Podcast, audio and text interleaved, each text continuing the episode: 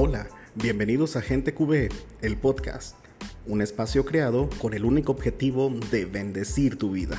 Actualmente estamos llevando a cabo un seminario de sanación interior y liberación, creado por la comunidad María Mediadora. Y por este medio estamos compartiendo el devocional para cada día de la semana. Las sesiones del seminario son los días viernes de 8.30 a 10 pm, hora centro, vía Zoom. Para más información te dejamos el link en la descripción. Quédate con nosotros y recuerda que Dios es bueno.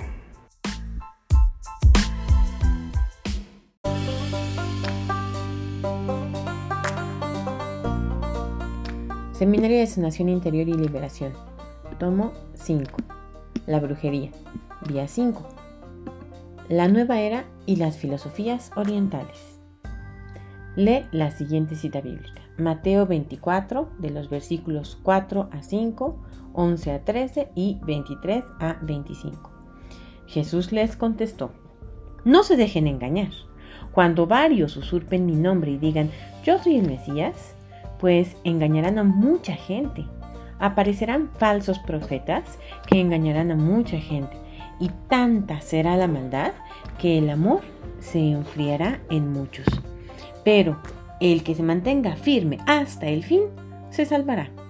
Entonces, si alguien les dice, miren, el Mesías está aquí o está allá, no le crean, porque se presentarán falsos Mesías y falsos profetas que harán cosas maravillosas y prodigios capaces de engañar, si fuera posible, aún a los elegidos de Dios. Miren que yo se los he advertido de antemano. Medita y responde. ¿Qué es la nueva era o New Age?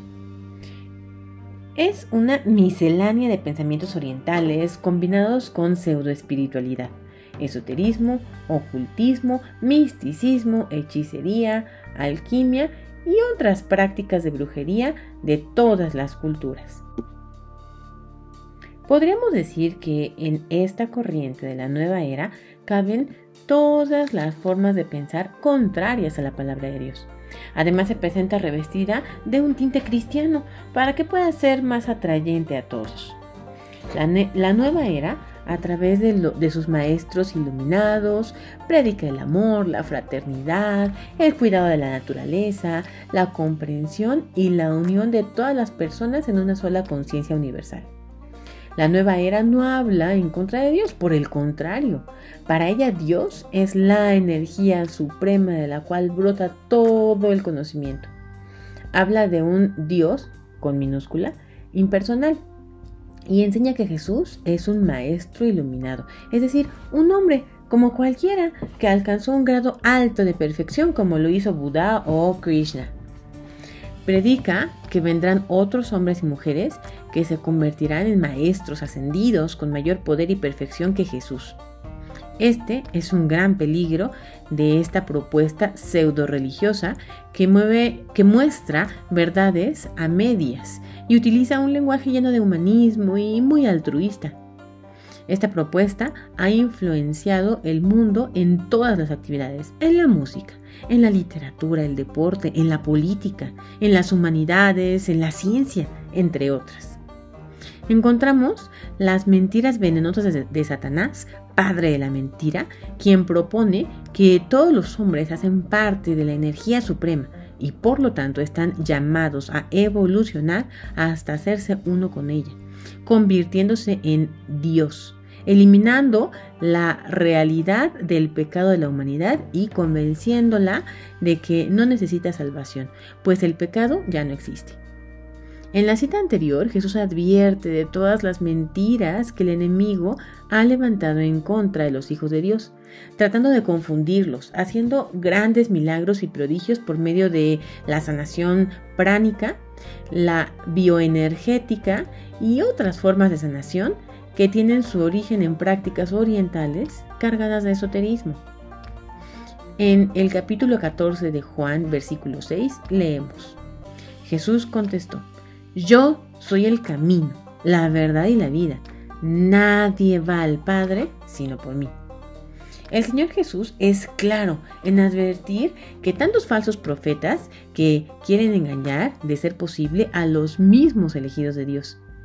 Por esto debemos estar aferrados a su poderosa palabra, la cual enseña que no hay más caminos que Jesús, pues Él mismo es la verdad, que nos da la vida, y solo por Él llegaremos a nuestro Padre que nos ama a cada uno de manera personal. El pecado más antiguo. Serán como dioses. En Génesis 3, versículos 4 y 5 leemos. La serpiente dijo a la mujer, No es cierto que morirán.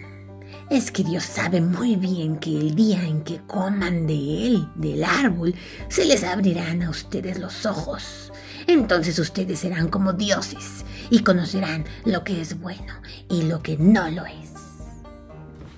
Este es el pecado más antiguo, pues el mismo diablo se rebeló contra Dios por querer poner su trono por encima del Creador.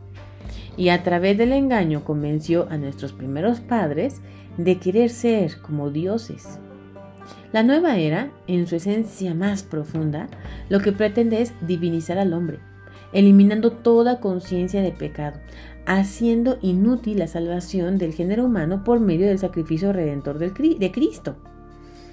La Biblia enseña que solo Jesús tiene toda autoridad en el cielo y en la tierra, pues le ha sido dada por el Padre, y sin su sacrificio nadie puede salvarse a sí mismo.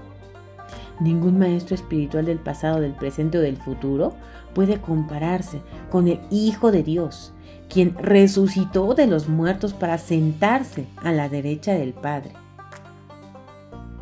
Colosenses 1, 12, 18 leemos. Y que den gracias al Padre, que nos preparó para recibir nuestra parte en la herencia reservada a los santos en su reino de luz.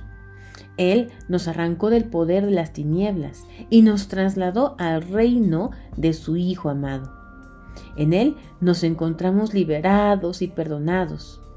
Él es la imagen del Dios que no se puede ver y para toda criatura es, es el primogénito, porque en Él fueron creadas todas las cosas en el cielo y en la tierra, el universo visible y el invisible, tronos, gobiernos, autoridades, poderes, todo, todo fue hecho por medio de Él y para Él. Él existía antes que todos y todo se mantiene en Él. Y Él es la cabeza del cuerpo, es decir, de la iglesia. Él que renació primero de entre los muertos para que estuviera en el primer lugar en todo.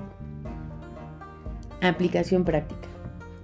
Escribe con tus palabras una oración, pidiéndole perdón al Señor por haber asistido a cualquier lugar donde se tuviera contacto con la filosofía y las prácticas de la nueva era.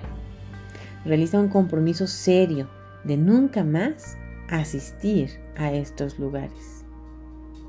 Oración.